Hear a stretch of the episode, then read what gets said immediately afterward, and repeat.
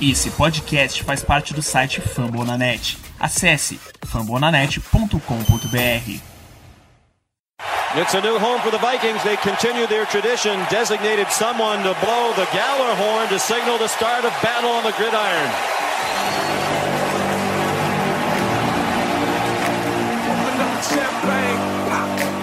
It's my house, come on, turn it up. Uh. Hear a knock on the door and the night begins. Skull Brothers, sejam bem-vindos para mais um episódio do Vikings Brasil Podcast. Quem fala com vocês, Rafael Martins, mais uma vez. E chegou, chegou a semana.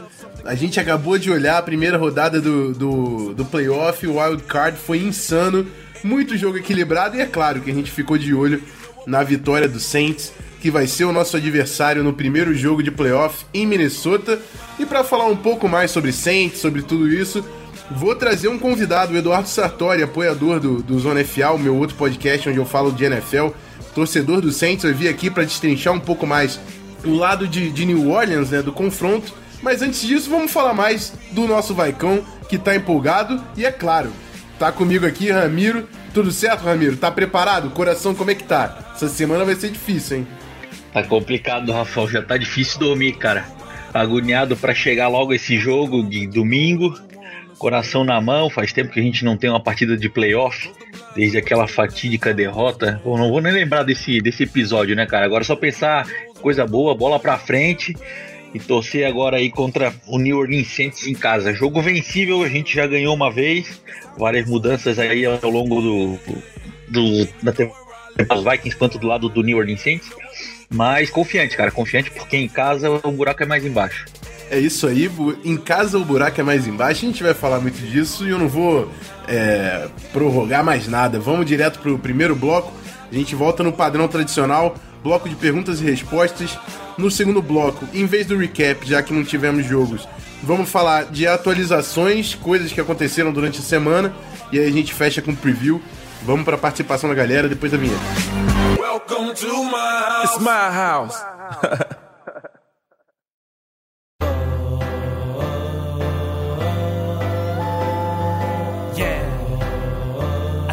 City. Let's go! Turn up Minnesota, NFC North, them bikes coming for ya. Isso aí, e, e, hoje também tá um pouco diferente esse nosso primeiro bloco. É, eu separei duas perguntas. Uma que é, um, que é interessante, que diz a respeito do nosso confronto. Na verdade, as duas dizem, tá todo mundo só pensando no Saints, não tem como ser diferente. Mas a segunda foi uma coletânea de várias perguntas que fizeram, até porque todo mundo praticamente perguntou alguma coisa sobre o nosso jogo da semana que vem. Vamos começar. A segunda eu dou uma explicada o que aconteceu. A primeira é a seguinte: Eduardo Rimondini. O que está diferente desse dia na semana 1, ou aquele jogo da semana 1, em pontos positivos quanto negativos? E, e tem muita coisa diferente, né? A gente sabe o seguinte: uma coisa que tá igual. Nossa defesa, ninguém machucou durante a temporada coisa insana de se pensar nesse ano que a gente viu muita coisa, coisa acontecendo e se estabeleceu como a defesa número um da liga. E esse, para mim, vai ser o pilar da, da nossa pós-temporada, de qualquer coisa que o Vikings faça nos playoffs. Mas no ataque a gente sabe, era Sam Bradford de quarterback, Dalvin Cook de running back, o Nick Easton, tudo bem, a gente perdeu há pouco tempo, mas estava lá também. A nossa linha ofensiva vai estar diferente no jogo contra o Saints. E do lado do Saints, amigo, o ataque ainda não sabia o que, que era aquilo. Tinha Adrian Peterson de running back, é, Mark Ingram e Alvin Kamara também ali. Os três, ninguém sabia qual era o papel de cada um. O Saints conseguiu evoluir e a gente sabe que Mark Ingram e Alvin Kamara formaram a melhor dupla de running backs, talvez da história aí da NFL em estatísticas. Absurdo. Foi a primeiro, primeira dupla de running backs que fez mais de 1.500 jardas totais cada um.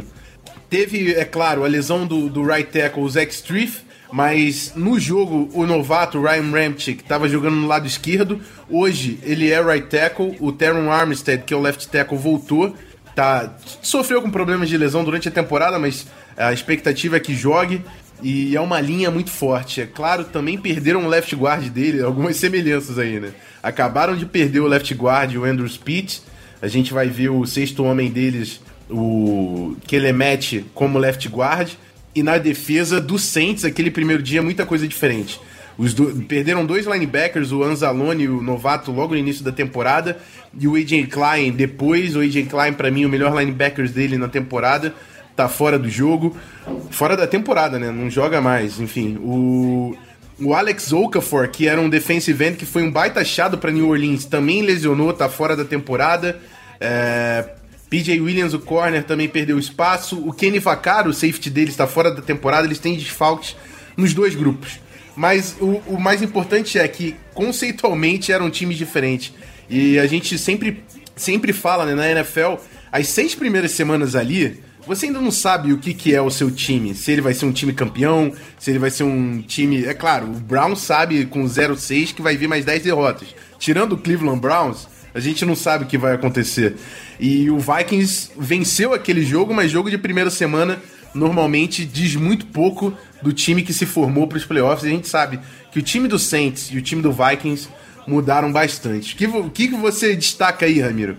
O que, que a gente consegue puxar, de repente, desse primeiro jogo para a gente fazer alguma comparação do jogo que vai vir aí na semana que vem? Rafão, da, analisando o que, que a gente tem de números e estatísticas no primeiro jogo, como tu mesmo já reportou, já fez um, um, bom preview sobre as diferenças entre New Orleans Saints e Vikings. Eu acho que o, o, principal, a principal diferença que a gente vai ver nessa partida de domingo é o foco do ataque do New Orleans Saints, que historicamente falando, Drew Brees sempre foi o grande pilar desse ataque, sempre foi a, a peça-chave fundamental que fazia acontecer as jogadas. E nessa temporada de 2017 a gente viu uma, uma uma, uma, certa mudança nessa, nesse foco do ataque. É, Alvin Kamara e Mark Ingram fizeram a melhor dupla da, da história da NFL, ambos juntos mais de 3 mil jardas de scrimmage entre jogo corrido e jogo aéreo, foram mais de, de 20 touchdowns somados, foram 20 touchdowns em jogo corrido, alguns outros em jogo aéreo, e o, o Drew Brees por mais que tenha completado 72% dos passes, quebrando o recorde da NFL, que era do Sam Bradford do ano passado, é, ele teve um, um pequeno declínio no total de jardas aéreas comparado com o que ele fez no ano passado. Isso prova que a equipe de New Orleans Saints não depende única e exclusivamente do Drew Brees. Muito pelo contrário, hoje o time do, do New Orleans, muito embora tenha todo o mérito na parte ofensiva, um ataque muito consistente, mas o, a, a grande, o grande carro-chefe do time que levou o time aos playoffs desse ano foi o jogo corrido. Então, a, a mudança, digamos assim, de foco do New Orleans em 2016 e do início da temporada até o encaixe do Mark Ingram e do Alvin Kamara a partir da semana 5, 6, é, é algo que os, que os Vikings não, não, não, não vivenciaram na primeira partida, no jogo contra o New Orleans na semana 1. Então, essa mudança de, de posicionamento tático por parte da defesa, eu acho que vai ser a principal peça no, na equipe dos Vikings para forçar, para defender uh, a, a, vantagem que o time tem jogando em casa. A parte defensiva do New Orleans também mudou bastante. É, assim como o Rafão pontuou, vários jogadores importantes foram lesionando-se ao longo da temporada, só que ao longo da temporada a, defesa do, do Saints foi se encaixando. Não é à toa que eles anotaram mais de 40 sacks, é um é número é, extremamente diferenciado para essa defesa, que ela não tem um histórico muito bom na parte defensiva. É, foram pelo menos 15, se eu não me engano, 20 interceptações nesse ano algo que também não é comum da defesa do, do time de, de, New Orleans. Então, a equipe dos Vikings, o ataque dos Vikings vai enfrentar uma defesa um pouco mais consistente, um pouco menos perdida do que aquela que a gente encontrou na, na, na semana 1, quando jogou em casa com o Sam Bradford inspirado, lançando várias bolas é, precisas, difíceis conexões, anotando três touchdowns. É, acho que o principal foco, a principal diferença está é, muito mais na equipe de New Orleans, na mudança que a equipe teve teve ao longo da temporada, depois de ter perdido os dois primeiros jogos, e a reformulação que foi construindo ao longo da, das outras semanas, do que na própria equipe dos Vikings. A, a, defesa dos Vikings já é uma defesa consistente, já é uma defesa sólida, já tem uma certa bagagem, estrutura jogando junto desde a, da, do início do, do Mike Zimmer na equipe dos Vikings, e o ataque foi se encaixando, foi se moldando aos poucos, teve bastante alterações, bastante mudanças, só que não vejo uma mudança tão abrupta quanto foi a do ataque do New Orleans Saints. Vamos ver o que, que o Mike Zimmer está preparando para encaixar nesse jogo contra o New Orleans e jogando em casa, acho que os Vikings ainda assim são favoritos para essa partida.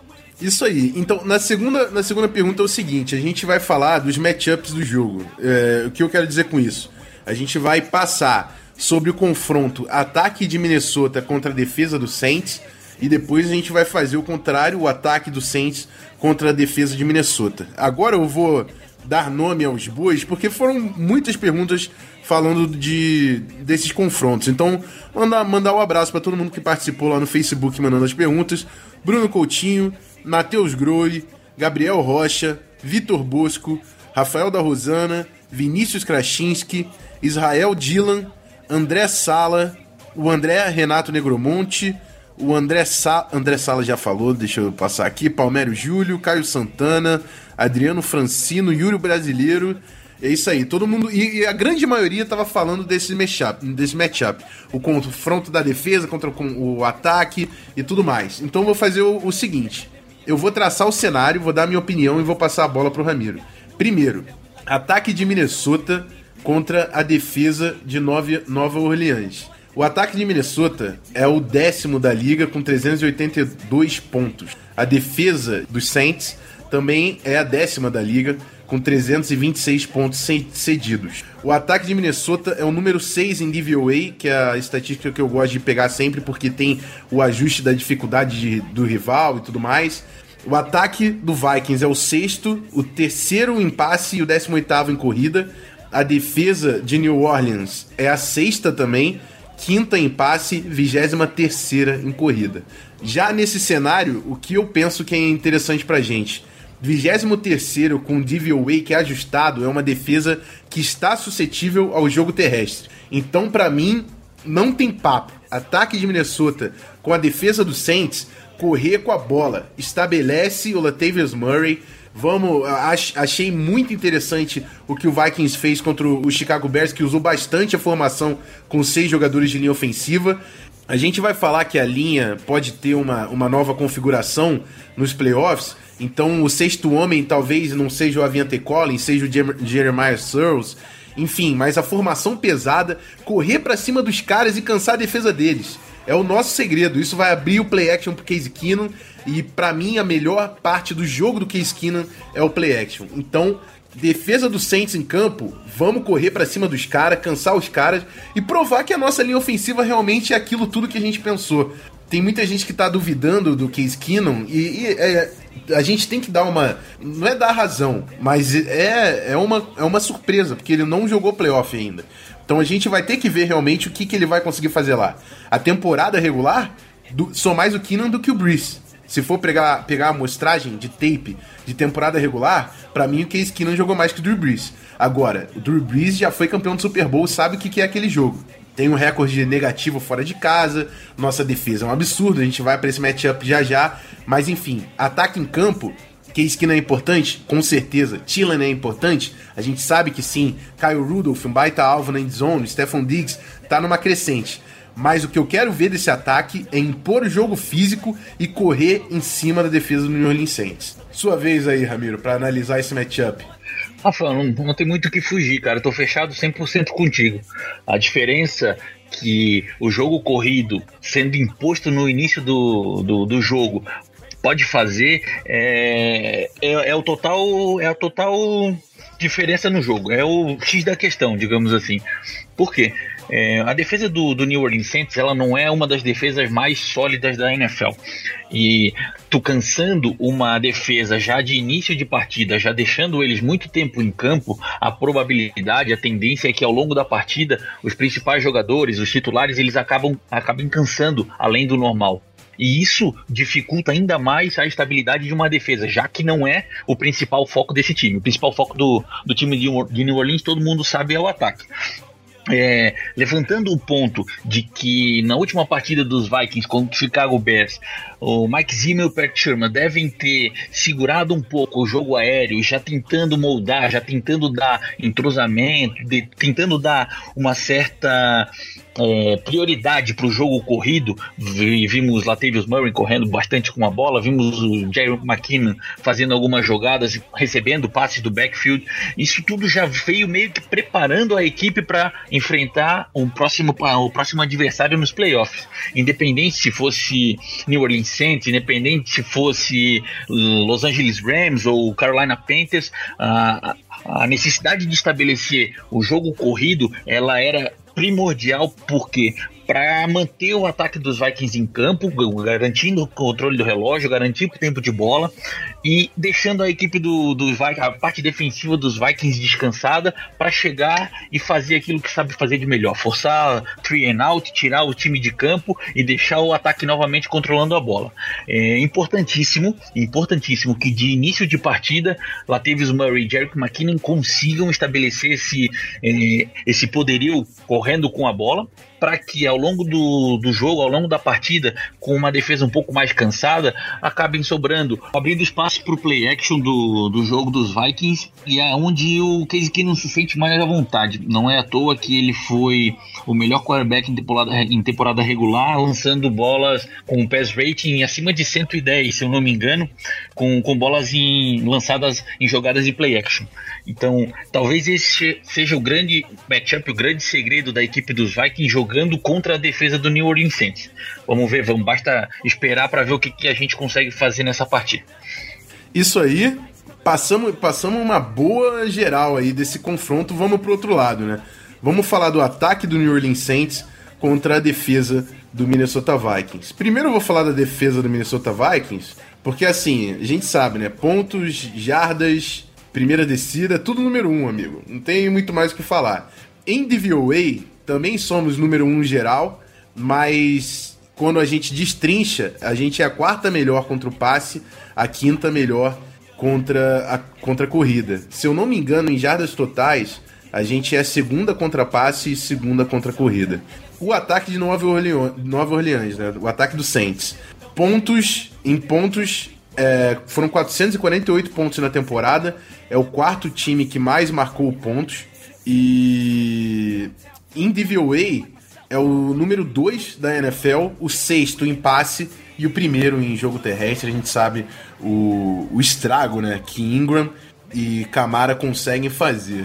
Eu, eu vou ser bem sincero, é, a gente tem, é, tem possibilidade de, de sofrer marcando esse time do Saints? Uh, tem, porque a linha ofensiva dos caras é muito forte, mesmo perdendo o left guard, a linha ofensiva dos caras é muito forte e eles têm playmakers tanto, tanto recebendo bola quanto correndo com a bola. Eles têm o Mark Ingram, o Alvin Kamara e o Michael Thomas. Para mim são os três caras que a gente vai ter que ficar de olho. O Michael Thomas a gente sabe, vai ser roads closed ali, é um matchup. Jogo aéreo a gente tem que controlar o Michael Thomas com o Xavier Rhodes em homem a homem. É o que o Zimmer vai querer fazer e a gente aposta que o Rhodes tem sim potencial para fazer isso, já conseguiu fazer na semana 1 inclusive. Agora, a gente está falando contra a, o jogo terrestre número 1 nas análises lá do DVOA, do Football Outsiders. A, e a gente já teve problemas contra o jogo terrestre é, antigamente, mas nessa temporada a gente foi uma das melhores defesas também contra o jogo corrido.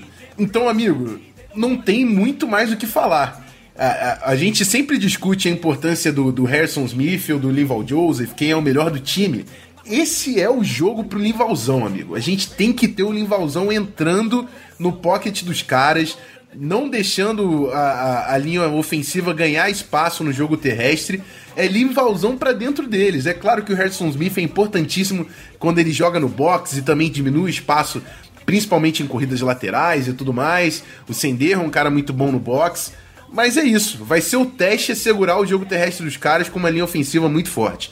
É, o, o Teron Armstead é um baita left tackle, eles acharam um, um offensive tackle novato na primeira rodada que foi muito bom, para mim foi o melhor tackle aí novato desse ano. O Larry Warford sempre foi muito bom, mesmo vindo de Detroit.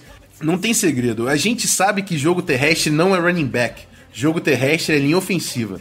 Então quer parar o jogo terrestre dos caras, que eu acho que é crucial, se a gente botar o Rhodes no Michael Thomas e se focar em parar o jogo terrestre, a gente pode se dar muito bem nessa e tem que controlar o espaço, tem que controlar a trincheira. É jogo pro Linvalzão, é jogo pro Tom Johnson confirmar a baita temporada que ele tá fazendo nesse ano. É jogo pro Hunter e pro Griffin irem para cima dos caras também. E a gente sabe que a nossa defesa é muito boa, botando pressão e quebrando esse pocket. É, não tem muito mais o que falar. É, Zimmer neles. É, torcer pro, pro Trey Waynes conseguir segurar o Ted Ginn na maioria do jogo também. Ted Ginn é um cara muito rápido que pode ganhar espaço na secundária, sempre tem que ficar de olho nele.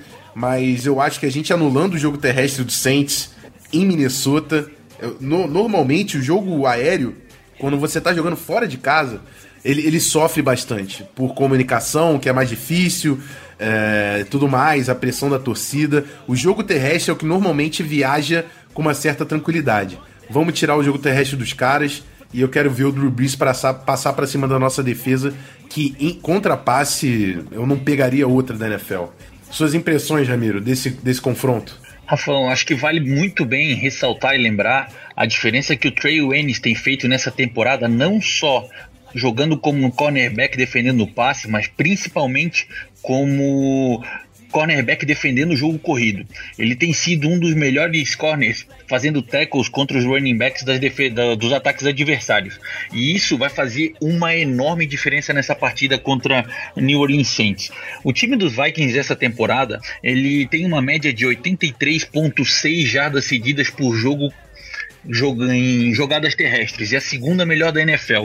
E esse número só não é ainda melhor, só não é o primeiro por conta daquela fatídica derrota que a gente teve contra o Carolina Panthers, aonde o time dos Panthers correu para mais de 150 jardas com Ken Newton, com com Jonathan Stewart, com McCaffrey, porque tirando essa partida, tirando esse, esse lapso temporal nesse jogo contra o Carolina, os Vikings eles simplesmente dominaram as trincheiras e fizeram toda a diferença contra o jogo corrido. É, outra pessoa, outro, outra pecinha importantíssima nesse, nesse jogo contra, contra o ataque terrestre dos adversários e que não fez tanto barulho assim é o nosso calouro Ben Gideon. Ele, por mais que ele não tenha números espetaculares, por mais que ele não, que ele não tenha é, estatísticas ah, absurdas para um calor, para um novato, ah, a, a, diferença que ele tem feito na, nas terceiras descidas, naquelas jogadas que fa faltam um uma, duas, três jardas, a colocação que ele tem dentro do campo para parar o jogo corrido fez bastante diferença nessa temporada para os Vikings. Nesse último jogo, nessa última partida contra o Chicago Bears, os Vikings tiveram, se eu não me engano, duas ou três jogadas em terceira para duas, terceira para três, aonde Ben Gideon fez o, o tackle, fez a, a, a, parada de jogada, anulando a possibilidade do Chicago Bears ganhar novas descidas, seguir movendo as correntes. E essa essa diferença, esse esse X da questão na hora que mais precisa é que tem feito a grande diferença frente a, a, aos ataques adversários por parte do Minnesota Vikings. A nossa secundária não tem muito o que falar. O Xavier Rhodes, o Andrew Senderro, o Harrison Smith, o nosso Defensive Player of the Year, muito questionado por, por alguns, alguns analistas da NFL, mas para os torcedores dos Vikings ele sim deve e merece o Defensive Player of the Year. Até o próprio banco dos Vikings, até o nosso próprio Deputy tem, tem bastante nome, tem bastante recheio. Anthony Harris, quando foi acionado, quando precisou fazer jogo é, frente à lesão do, do Andrew Senderro, respondeu muito bem. O Mackenzie Alexander tem jogado muito muito a bola, fazendo corridas e leituras de defesa junto com Harrison Smith, parando jogadas chaves. Então não tem muito o que falar. O, o grupo de, de linebackers dos Vikings com o Anthony Barr e Andy Kendrick, eles já são figurinha carimbada de muitos anos, jogavam junto em UCLA e faziam frente naquela, naquela defesa da, do college. E transgrediram, trouxeram isso para a NFL, mostrando ser uma boa dupla. O front four dos Vikings faz toda a diferença, é o que se espera para poder acabar e aniquilar com esse jogo corrido frente ao New Orleans Saints, o interior pressionando a, a linha ofensiva tirando o Drew Brees do, do, conforto dele dentro do pocket e os nossos defensive ends é, mais ou menos limitando as corridas, fazendo com que o jogo corrido não consiga se estender para as laterais do campo, é, acho que é o principal foco, é a principal matchup que o Mike Zimmer vai preparar contra essa, essa forte linha e, o, e ataque do, do New Orleans Saints. É isso aí, acho que a gente passou bem pelas duas fases do jogo, e que era o que eu acho que o pessoal queria ouvir, principalmente pelo que eu peguei ali de feedback das perguntas. Então continue mandando as perguntas.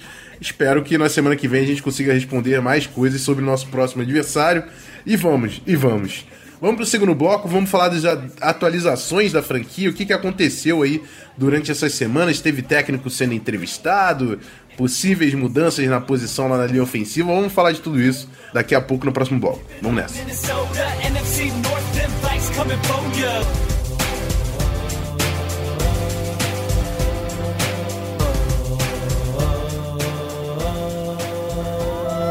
Keep them prayers up for five.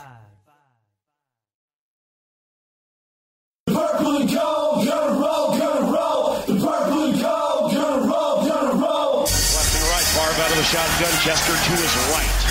Third down, 12 seconds to go in the game. Niners lead by four. Far back to pass, pumps to the left. Eight seconds left. He gets away from the pressure, fires to the end zone. It's caught. It's Greg Lewis.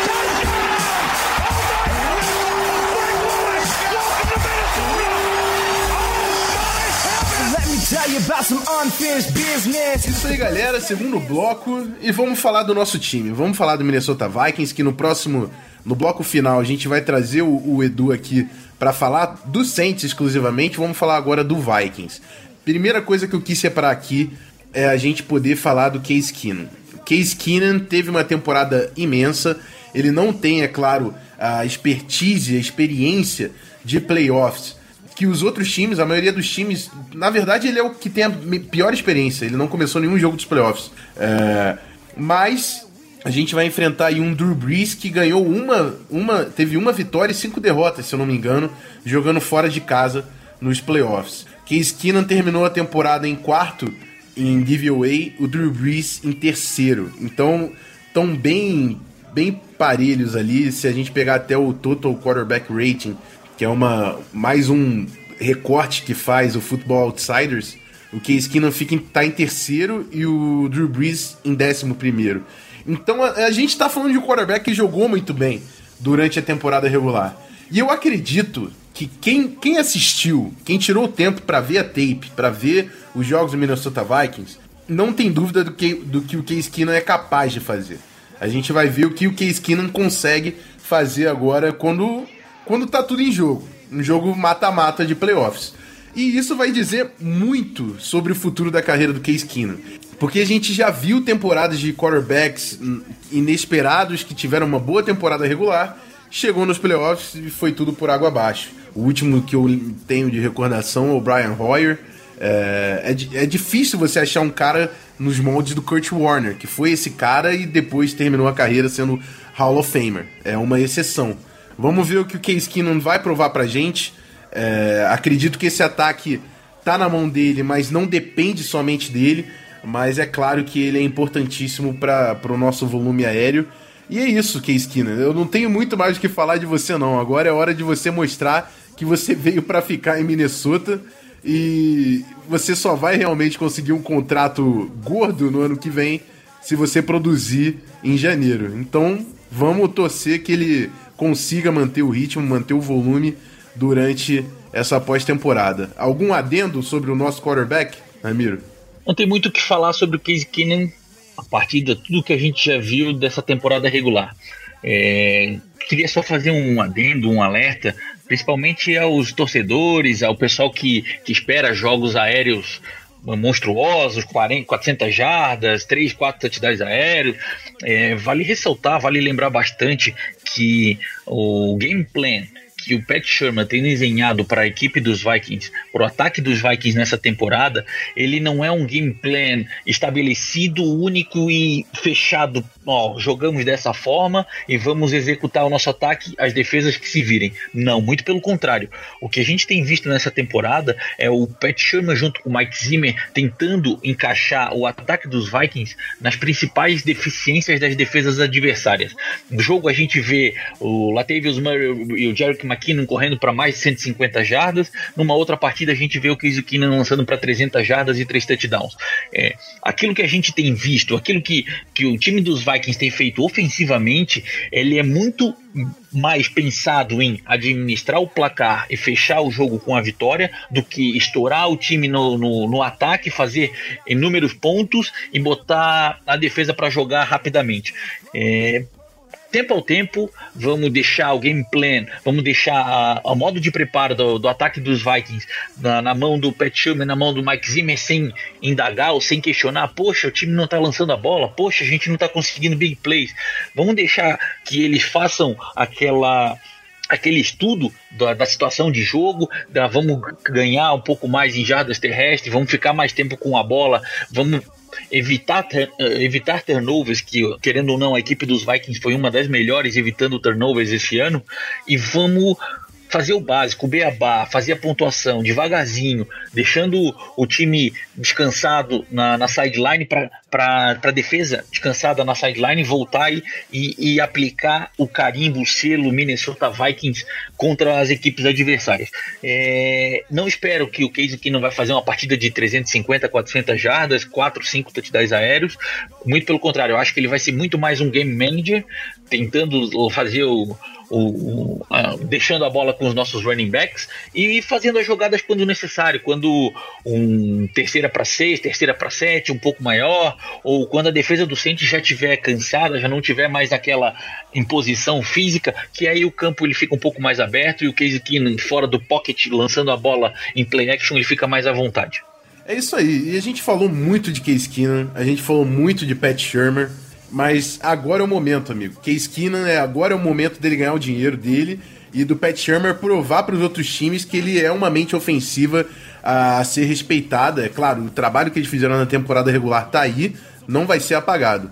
Mas os times que são elevados ao próximo patamar e os, os jogadores que são respeitados e entram no Hall da Fama é porque produziram na pós-temporada. Então vamos, vamos confiar que Case Keenan e Pat Shermer, essa dupla aí, consiga corresponder na pós-temporada também. E eu, eu tenho confiança de que, de que vão conseguir. É, Case Keenum a gente não precisa das big plays, a gente usa tanto aquela shallow cross, né? O Diggs. Vai, quem que vai pegar o Stephon Diggs ou o Adam Thielen numa cross? Se identificar um confronto com linebacker? Não, não tem, não tem. Não tem no time dos caras. É, eu vou adiantar, já que a gente entrou no assunto do Pat Shermer, ele teve. Ele vai ter quatro entrevistas, né? A, a, a, do Bears e a do Lions eu sei que já foi, acho que é do Cardinals também. E o Giants também é outro time que pediu para entrevistar ele. Pode ser que as quatro já tenham acontecido, eu confesso que eu não, não, não sei de cabeça agora. Mas o Bears já confirmou o seu novo head coach, é o Matt Nagy, é, o coordenador ofensivo do Kansas City Chiefs de 39 anos, vai tentar replicar alguma coisa. O Sean McVay, né, a mente ofensiva nova da NFL deu certo no Rams e o Bears vai tentar usar a mesma fórmula lá com o Mitchell Trubisky, então acertaram com o coordenador ofensivo do Chiefs. É, George Edwards, por exemplo, nosso coordenador defensivo, só tinha sido entrevistado pelo Bears, então por enquanto não tem nem ameaça dele sair. O Lions, que é uma outra possibilidade do Pat Shermer, parece que tá palavrado com o Matt Patricia. É, não tem nenhuma fonte ainda que, que bancou essa informação, mas o papo é que o Patricia é o principal candidato ali. Se tudo der certo, vai ser ele em Detroit. Sobra o Giants e o Cardinals. Eu falo que hoje o, o, o trabalho mais provável pro, pro Pat Shermer parece ser o Arizona Cardinals. Então é o time pra gente ficar de olho aí nas contratações nessas próximas semanas. É claro, se for o Pat Shermer, só vai ser anunciado depois do Super Bowl, quando a gente jogar, enfim. Além de Pat Shermer, linha ofensiva, importante, um ponto importantíssimo. A gente estreou esse podcast lá na pré-temporada, eu tava falando do Rashad Hill. E eu tava falando que o Rashad Hill ia ser titular, o Rashad Hill e o Pat Alflin. O, o Alflin foi titular, o Rashad Hill ele foi titular em ausências. Mas hoje parece que. Hoje parece não, assim. Tenho certeza que ele é um dos cinco jogadores de linha ofensiva que o Vikings mais confia naquele time. Numa tentativa de colocar os cinco melhores jogadores de linha ofensiva, acredito que existe uma possibilidade da gente entrar com Riley Reef, Joe Berger de left guard, Alfland de center, Mike Rammers de right guard e Rashard Hill de right tackle. E vai ser a combinação que eu vou mais gostar. É claro, o Nick Easton voltando, e aí a dúvida Rashard Hill e Rammers de right tackle é válida, mas o Rammers é o nosso titular. Mas eu acho que vai ficar muito física essa linha. E é o que a gente precisa na pós-temporada, amigo. Coloca o bife, coloca os caras para empurrar esse, esse, essa defesa do Saints. É, eu fico bem mais confiante com o Rashard Hill e o Mike Rammers no time titular do que a gente ter que colocar o Jeremiah Searles. Nada contra o Searles, mas eu acho que ele é um bom reserva no máximo. Não é um jogador para estar tá entre o seu starting five. Algum comentário a mais ali ofensiva, Ramiro? É um adendo só, na verdade. Pat Alflin, que não tinha jogado contra o Chicago Bears por conta da sua lesão no ombro, ele veio essa semana, entrevista com a mídia, avisar que já tá 100%, já tá I'm rolling, segundo ele falou, já estou disponível para voltar ativa e essa semana ele já está previsto para voltar a treinar junto com a equipe dos Vikings. Dado tudo que o Rafão já mencionou sobre a nossa linha ofensiva, o nosso guru de linhas ofensivas aqui no, no, no Viking Podcast Brasil, é, é, o único adendo é o que o Vikings deve fazer nesse jogo contra o New Orleans Saints por conta da, dos esquemas da, da linha ofensiva. É, vimos na, na, partida passada contra o Chicago Bears é, sem jogadores de linha ofensiva, dando um, um, pouco mais de, de força e de explosão na nossa, nas nossas trincheiras. E estou ansioso, estou esperando realmente que os Vikings apliquem novamente essa fórmula para que o jogo corrido do Latavius Murray e do McKinnon encaixe de, de, uma forma esplendorosa. Não é à toa que no último jogo contra o Bears o time conseguiu correr para quase 150 jardas terrestres. Esperamos que a gente consiga, com a, com a mesma fórmula aí, novas novidades para esse jogo contra o Saints. Eu quero ver, quero ver essa linha, porque eu gosto muito dos cinco nomes que eu falei, se a gente entrar com eles. E eu quero ver eles atropelando essa defesa, essa linha defensiva do, do Saints. Tô confiante que a gente consegue correr para cima dos caras. Ramiro, o último ponto aqui desse bloco tá o seguinte: comentários gerais sobre a partida. Você tem alguma, algum ponto que você acha que faltou a gente destacar no confronto da semana que vem? É claro que vai vir o preview aí daqui a pouco. Segura aquela perguntinha que eu sei que você preparou pro Eduardo. Mas tem mais algum comentário que você acha pertinente levantar aqui? Olha, muito se falou nessa temporada sobre o confronto Minnesota Vikings e Los Angeles Rams por conta da mente ofensiva do Sean McVay, um dos melhores técnicos no considerando o ataque, e o Mike Zimmer, que muito, muito bem conceituado, é, tido como um dos melhores, se não o melhor técnico defensivo da NFL. Só que nessa partida contra o New Orleans Saints, não se pode esquecer que o Sean Payton também tem um grande valor frente ao ataque do, do, do, do New Orleans Saints. Então, esse confronto entre o matchup do do game plan, perdão, do Sean, do Sean Payton contra o game plan do Mike Zimmer, ele também é algo que chama bastante atenção. Eu tô bem, bem curioso para ver como é que vai se portar a equipe do New Orleans Saints, no, principalmente no início da partida, que é quando os técnicos começam a abrir a cartilha e começam a mostrar quais vão ser as principais jogadas da, no decorrer do jogo, para ver o que, que o, o Champeito tem preparado caso de início os Vikings consigam parar é, neutralizar o jogo corrido do, do New Orleans Saints. Acho que esse, esse matchup, Sean Payton e Max vai ser o grande divisor de águas no jogo desses playoffs. É, e muita gente hypou o McVay durante a temporada, até falando dele como técnico do ano. E muito disso é por causa da idade dele, né? Acho que 34 anos, se eu não me engano. Ele entrou no. 31, Rafa. Ele entrou, Minha ele idade. entrou no jogo de playoff e ele era mais novo do que o Matt Ryan, que era o adversário dele como quarterback.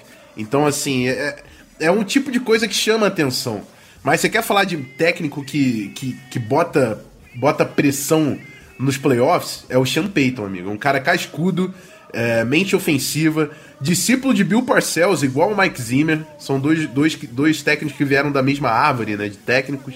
E o Sean Payton já ganhou nos playoffs, já foi para Super Bowl, já garantiu o Super Bowl e já mostrou versatilidade, porque a, esse time do Saints não é o mesmo ataque que a gente viu quando eles ganharam o Super Bowl. A gente já viu o Drew Brees lançando para mais de 5 mil jardas, um volume aéreo enorme.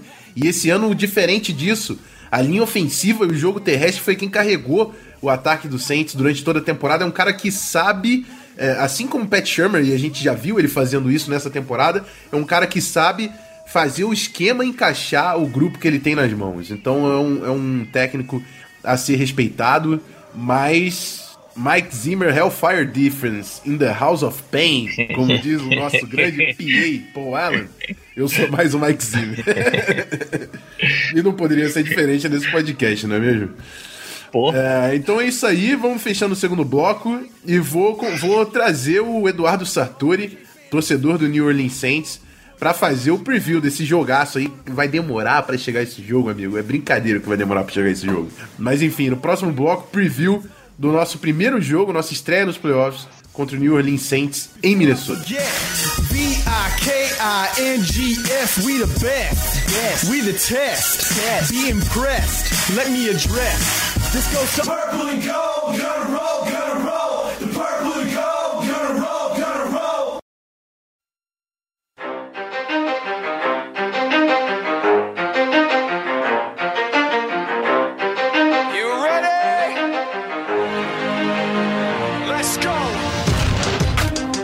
galera. Chegamos no bloco final do programa dessa semana e como já é tradição durante a temporada, vamos fazer o preview ouvindo um pouco o outro lado do jogo, ouvindo o torcedor do Saints, que está sendo representado hoje aqui pelo Eduardo Sartori, apoiador do, do Zona FA, cara que já, já troquei umas ideias aí pela internet, sei que saca muito também.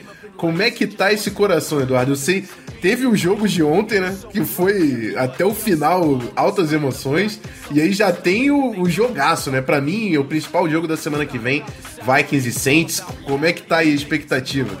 Ah, ontem já puxou o coração, né? Puxou o coração e foi até o final. Mas vamos pra próxima agora, né? Vamos pra próxima, é importante. Cada, é. cada jogo agora vale. Vai ser um baita jogo. Vai ser jogão, vai ser jogão, a melhor Ontem defesa. Foi, né? Ontem foi um baita jogo. Ontem foi, e rivalidade de divisão, né, cara? Complicado sempre esse jogo. E se passar, ainda tem chance de pegar ainda o Falcons, né? É isso aí. Na final de conferência. Divisão. Mas não vou, não vou pensar agora nisso, vamos pensar depois. Tá certo. Agora é Vikings. Tá certo. Passinho por vez, né? Uma semana de cada vez, como o Zimmer sempre fala, é a melhor estratégia pra gente conversar qualquer coisa. Eu quero perguntar primeiro, o, o Edu.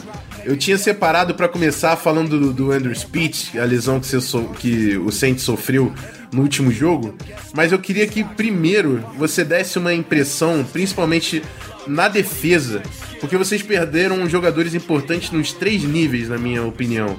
O, o Okafor na linha defensiva, era um edge rusher, né? o AJ Klein como linebacker e o Vacaro na secundária.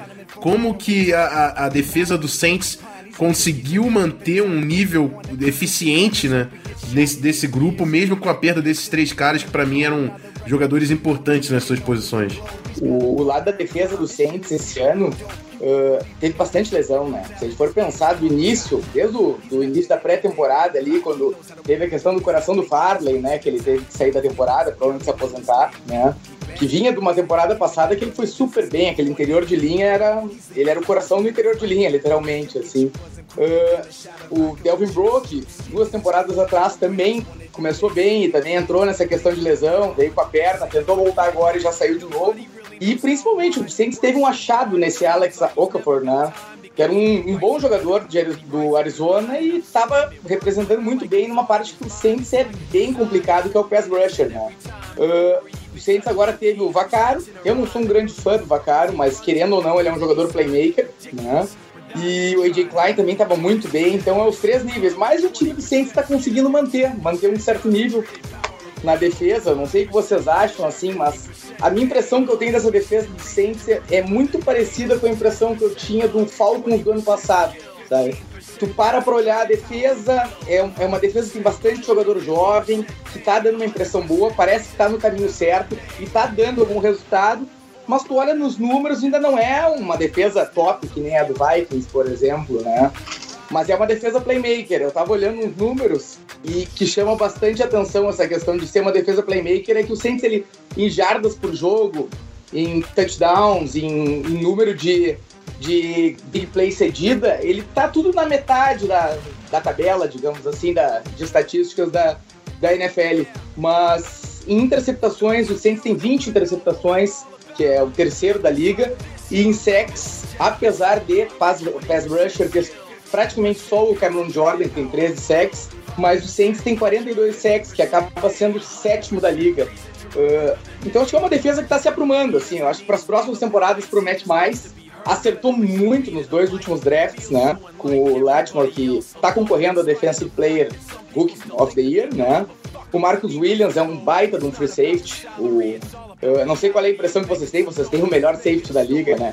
E tem jogadores de segundo ano que, tão, que acabam fazendo essa solidez da defesa que ajuda no todo, que é, são jogadores que acabam não aparecendo tanto, como o Sheldon Rankins, o David Onyemata, que é um, um, um espécime físico uh, extraordinário, que surgiu do nada também, e até o Ken Crowley, que, se não me engano, veio undrafted do ano passado, que tá, querendo ou não, um, um bom de um outside corner. É, uma classe de, de calouros que mudou a cara do, do Saints nesse ano, né? O Lattimore na secundária junto com, com o Williams realmente era tudo que o Saints precisava, eram nomes de impacto na secundária. O Lattimore, para mim, já tá ali batendo no top 5 de corner na NFL, mesmo no seu primeiro ano aí de liga. Para mim, é o Defensive Rookie of the Year. E sobre a coordenação do Dennis Allen, né? Que eu acho que se também continuar nesse ritmo, é um cara que daqui a pouco o Saints vai ter que, vai ter que olhar para o substituto, que nem o Vikings está fazendo com o Pat Shermer. Que se realmente conseguir é manter o, a crescente do time, vai ter uma nova oportunidade como head coach, mas realmente o Saints tem muito potencial nesse lado, carregado pelos calouros. Falando dos calouros, eu vou aproveitar o gancho para a gente partir para o lado ofensivo, porque do lado do ataque tem o Ryan Branch, que também é um baita de um right tackle, jogou também como left tackle na temporada, e o Alvin Kamara, que aí eu deixo você falar, porque é brincadeira o que o cara fez esse ano. Chega a ser engraçado, né? Porque até o time do Saints, ele foi muito bem durante a temporada, não é dos mais falados como concorrente ao Super Bowl, mas querendo ou não, se for olhar os dois lados do time do Saints, ele está com um grande concorrente, na tua opinião, na minha opinião, ao, ao Rookie Defensive Player of the Year, né? Defensive Rookie of the Year, que é o Latmore.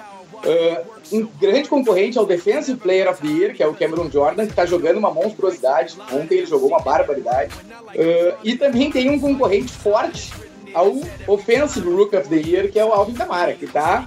A, evolução dele durante a temporada uh, foi uma coisa impressionante. Ele chegou no final da temporada, assistindo os jogos do Saints, chegava a dar a impressão que, que toda jogada era no Camara, né? Ou dá um desafogo, uma corrida com o Ingram, tem um third down que dá usa o, o, Mike Thomas, mas tu vê o Camara alinhado no backfield, vê o Camara alinhado no slot, tu já tem quase a impressão a bola vai ser para ele, e a bola vai para ele, e ele acaba entregando.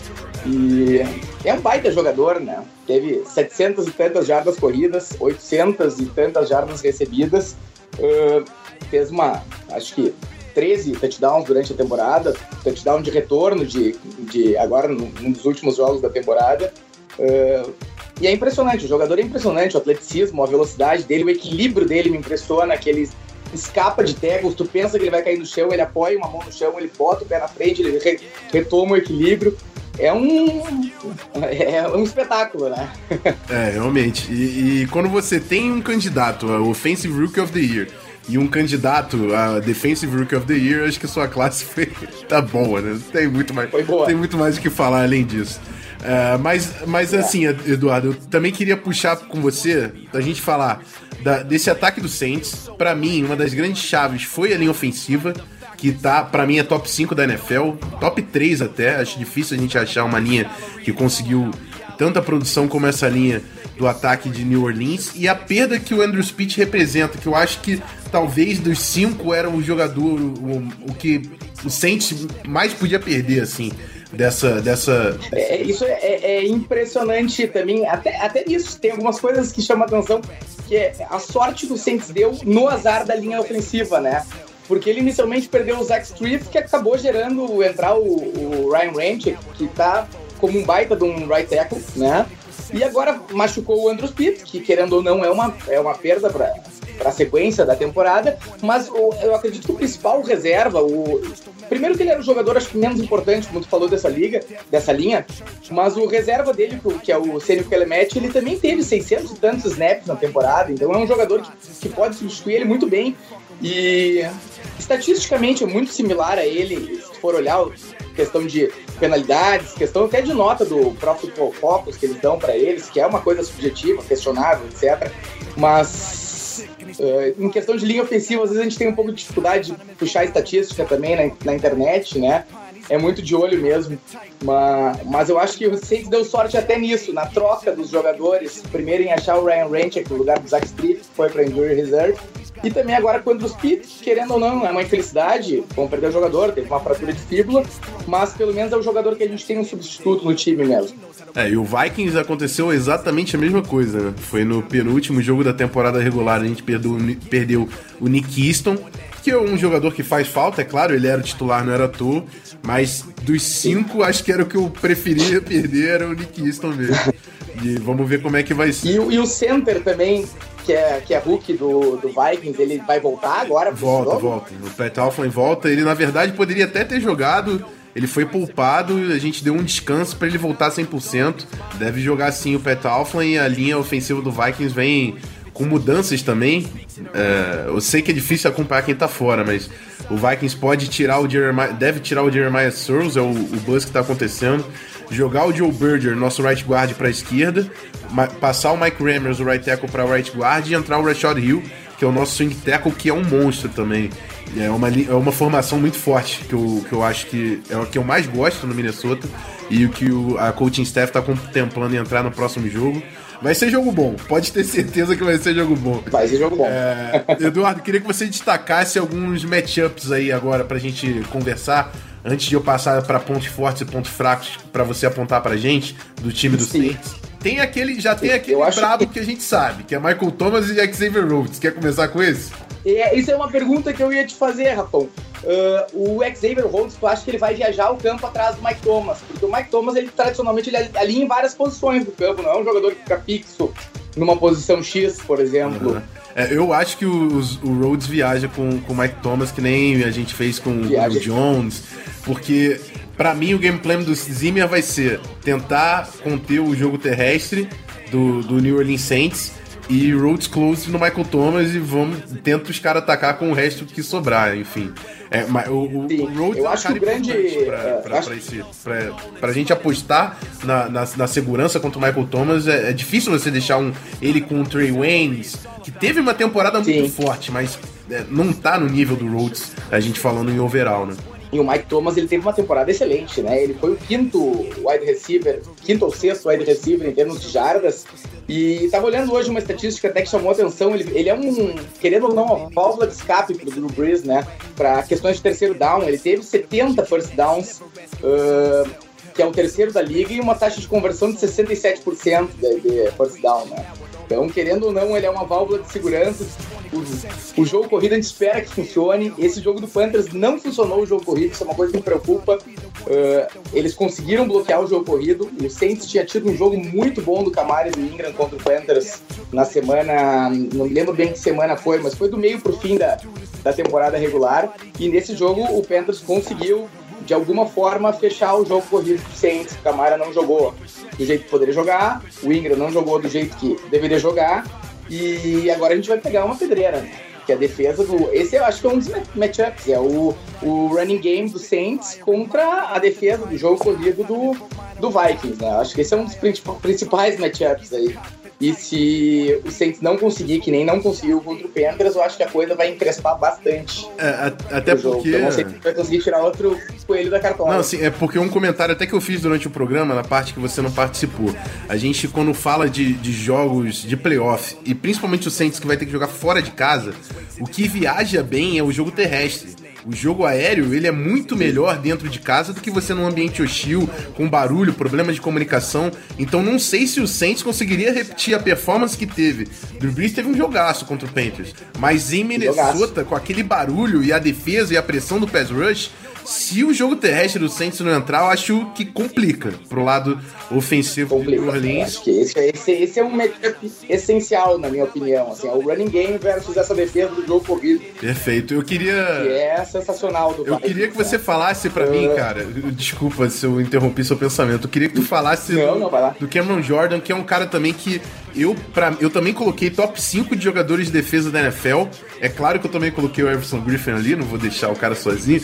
Mas o Cam Jordan foi absurdo, cara. Porque ele tá jogando muito bem, não só pressionando o quarterback, mas ele tá acabando com o pocket, amigo. Não tem um teco que tá conseguindo segurar Ele o tá cara. jogando demais. absurdo. Ele, ele é um jogador que ele vem já evoluindo. É, é um cara que a impressão que dá é que ele tem uma paixão pelo jogo absurda, porque ano após ano parece que ele dá um passo a mais, né? Ano passado ele foi sensacional, ele tem 13 sacks esse ano. E ele joga um jogo corrido, um cara que vai pra cima do, do. Normalmente do right tackle, mas a linha às vezes dentro da linha, em, em terceiros downs. E teve ontem dois passes defendidos. Ele é, ele é um jogador que, na minha opinião, é o Defensive Player of the Year. Acho um baita jogador.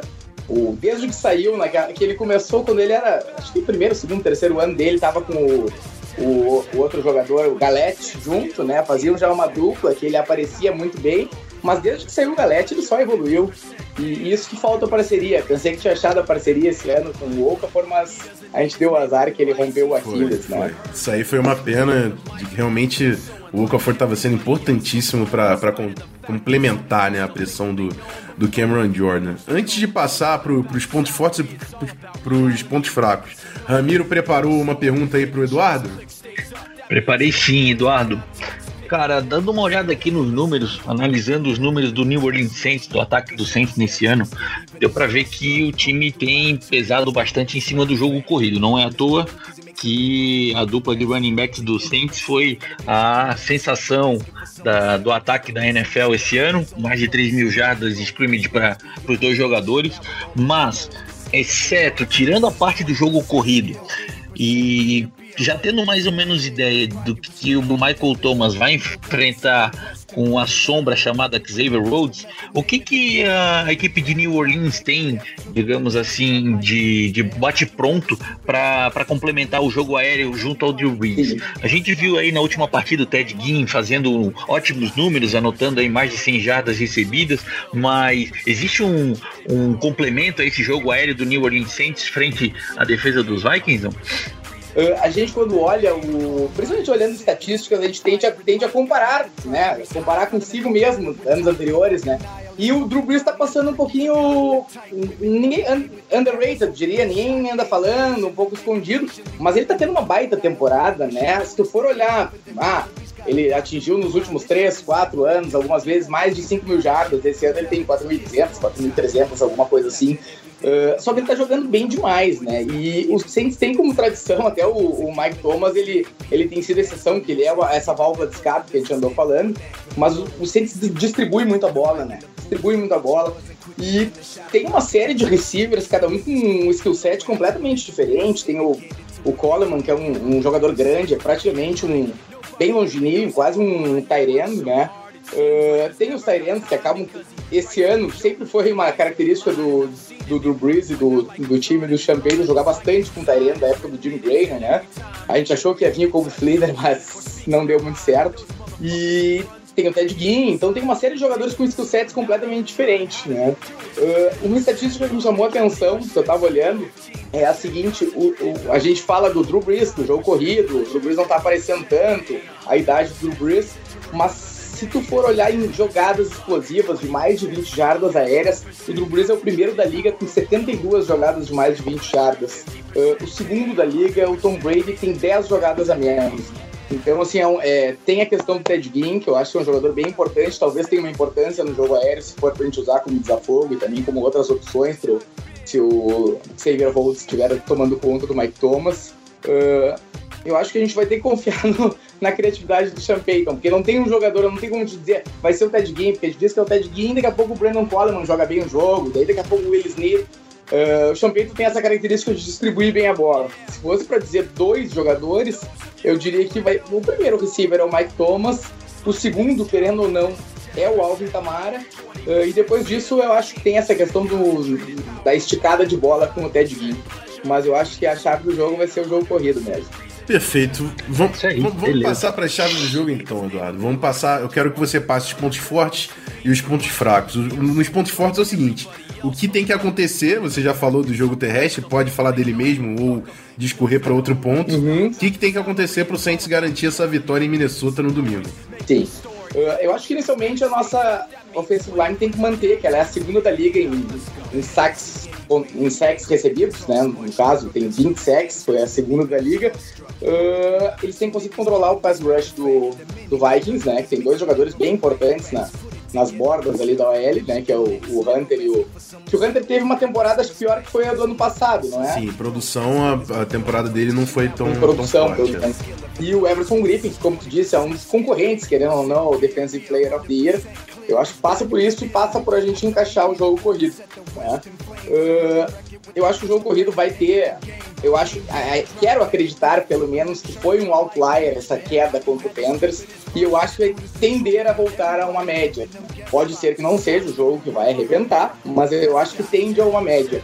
E e eu acho que o grande matchup vai ser as questões dos. Eu acho que mais a defesa dos Saints do que o ataque. Né? Uh, a gente, eu acredito que o Letmore vai ficar com o Adam Thielen. E o grande calcanhar de Aquiles eu acho que vai ser o Stephon Diggs. E quando ele alinhar outside, vai pegar o Ken Crowley, provavelmente. E quando ele alinhar em- mais no slot, talvez ele pegue algum safety, talvez o PJ Williams, que eles têm feito aquela rotação. O Saints entra bastante com três, três safeties também. E acho que é ali que vai estar mais ou menos a gente controlar o Diggs, que é meu medo. É, é, esse é- essa é a arma do, do Vikings, né? E o que fez o ataque do Vikings conseguir eficiência durante a temporada é exatamente não ter o, o cara. Foram, foi o jogo terrestre com o Latavius Murray, o Jerick McKinnon, o Thielen e o Diggs. Tem que olhar pro Kyle Rudolph né, quando chega na goal line. Então, um time que pode atacar de diversas formas. E isso é o que fez o Pat Sherman um nome tão forte agora nessa off-season, também na, na procura de head coaches. Mas então, Eduardo, agora pontos fracos. O que não pode acontecer de jeito nenhum, senão vai complicar pro New Orleans De jeito Saints. nenhum. Bom, praticamente não acontecer os pontos fortes são os pontos fracos também, né? Se a gente não conseguir encaixar o, ponto- o jogo corrido, ah, mas um ponto fraco, o jogo de ontem, o Greg Olsen ele teve oito recepções para 107 jardas e um touchdown. Ah, tenho medo do Saints com esse grupo de linebackers que já tá sem o AJ Klein, que não é um grupo muito bom, que tem o Craig Robertson e o Mandai O Mandai até tá indo melhor do que eu esperava. E o Craig Robertson também tá. Robertson tá tendo uma boa temporada, mas é um jogador lento, não é um jogador que é, que é muito bom na cobertura. E talvez o, o Kyle Rudolph seja um fator X desse jogo. Eu tenho um pouco de medo do Kyle Rudolph no jogo desse domingo. É isso aí. Eu, vou, eu acho que a gente já deu uma passada boa no geral do jogo. Eu queria agora, Eduardo, primeiro agradecer a disponibilidade de você passar esse tempo com a gente. É, desejar boa sorte É, na próxima temporada, que a próxima temporada seja sensacional pra você. Mas eu queria que você soltasse. A gente ganha back-to-back esse Bowl. Queria que você, que você deixasse seu palpite. E isso aí, aí deixa disponível pra você falar se o pessoal quiser te achar lá no Twitter, enfim, ou até falar sobre o Saints. Ah, o microfone tá aberto à sua disposição agora. Ah, então, palpite para o jogo? Palpitaria na, na lata, sem, sem discorrer. Palpitaria na lata. Então eu vou. Eu vou usar, então, o palpite vai ser o avesso do primeiro jogo da temporada. Eu acho que foi 29 19 Acho Vikings, que foi né? Eu acho que a gente vai devolver os mesmos 29 19 Tá bom, tá bom. Vai dar Saints e a gente vai pegar o Falcons na final de conferência. Beleza, beleza. É, vou, vou passar então pela mesa inteira, só pra não ficar aqui o negócio de Saints ganhando. Eu vou Não, passar tá o certo. seguinte: eu vou passar 20 a 14 Minnesota Vikings. Você, Ramiro. O ponto, então. Ponto. Eu, eu, Eu, eu um tenho- pouquinho, um pouquinho mais. aí, eu tô chutando aí um 23 a 17. Não acho que os, que os Saints consigam fazer três touchdowns contra a defesa dos Vikings. Mas o placar não vai ser muito dilatado, não. Vai ser um jogo de uma posse só. Aí, eu, eu tenho sérias dúvidas da, de, de que alguém, não é nem o Saints, você não, não se sinta diminuído. Eu tenho sérias dúvidas de alguém entrar em Minnesota e, e mandar brasa contra a nossa defesa, porque isso simplesmente não aconteceu durante toda a temporada. A gente pegou o time do Rams voando e os caras fizeram sete pontos, o Falcons fez nove pontos, enfim. Eu tenho muita confiança na defesa. Fui dar uma. Hã? Eu fui dar uma olhada nos últimos jogos do, do Vikings, realmente ninguém fez É, ponto, o- né? Não eram grandes adversários, né? Desde o jogo contra o Carolina, mas, É isso aí. mas ninguém fez ponto, É, cara. o Green Bay ninguém fez ponto, contra o Bears eles fizeram três pontos, porque o, o touchdown foi de special teams. Então é uma defesa difícil, eu acho difícil que alguém faça 29 pontos. É claro, é Drew Brees, é New Orleans Saints, o poder ofensivo é imenso, tudo pode acontecer. Mas é como torcedores do Vikings, tenho certeza que uma das grandes confianças da, da torcida é essa defesa. Vamos, vamos ver como é que vai ser domi- no domingo, vai ser um jogão. Eu só agradeço de novo, um Eduardo, pela disponibilidade. Que a gente esteja junto aí numa próxima oportunidade. Vamos lá, estamos aí então. Vamos lá. Que seja um, um baita jogo, né? Isso é Isso aí. importante. Que nem foi esse. Exatamente, exatamente. Valeu, Valeu cara. Então tá feito, Ramiro. Valeu também. Valeu, cara. Obrigado, hein? Prazer. Valeu. Abraço. Because he writes every note and he writes every line. And I've seen him at work when that light goes on in his mind. It's like a design is written in his head every time before he even touches the key or speaks in a rhyme. And those motherfuckers he runs with, the kids that he signed, ridiculous.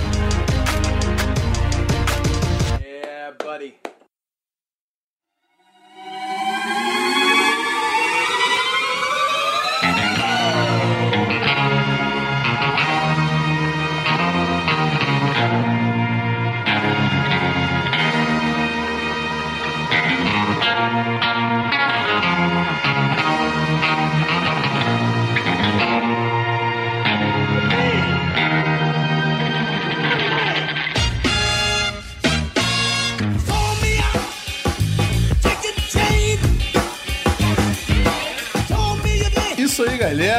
Final de mais um Vikings Brasil Podcast, o episódio número 21.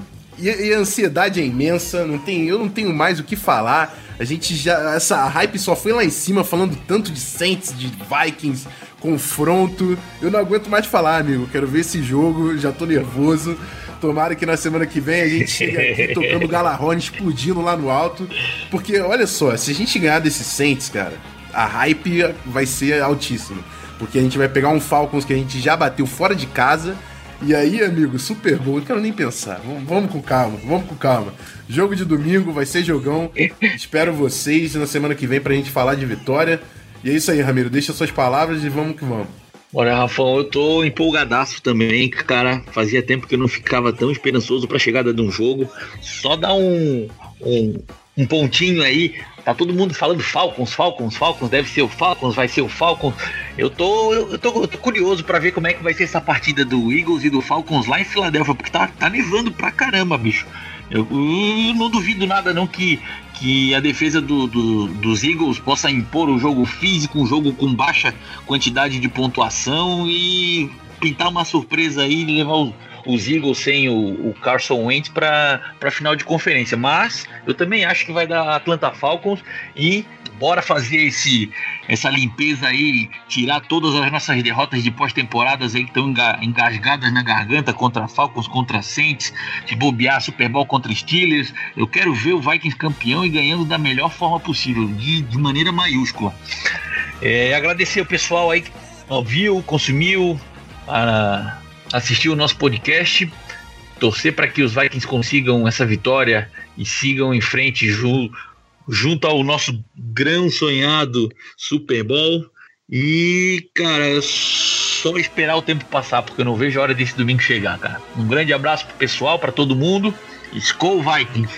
É isso aí, eu vou até fazer o jabá que o Ramiro tava empolgado e não fez. VikingsFA.com.br, procura o Ramiro também nas redes sociais lá, VikingsFA underline, no Twitter, no Instagram, para saber todas as atualizações durante essa semana, que ainda vai ter muita coisa, vai ter treino, quem treinou, não treinou, a gente vai acompanhar e para ter tudo isso na tua mão, vai lá no Vikings FA que o Ramiro atualiza direto, tem preview do jogo, enfim, chegando aí.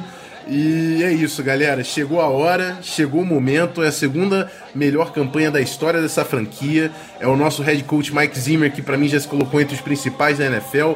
É a nossa defesa histórica que ficou em primeiro contra em, em produção em pontos, jardas, terceiras descidas. Vamos engolir os caras. Não tem mais o que falar. Vamos pro jogo. Skull Vikings até semana que vem.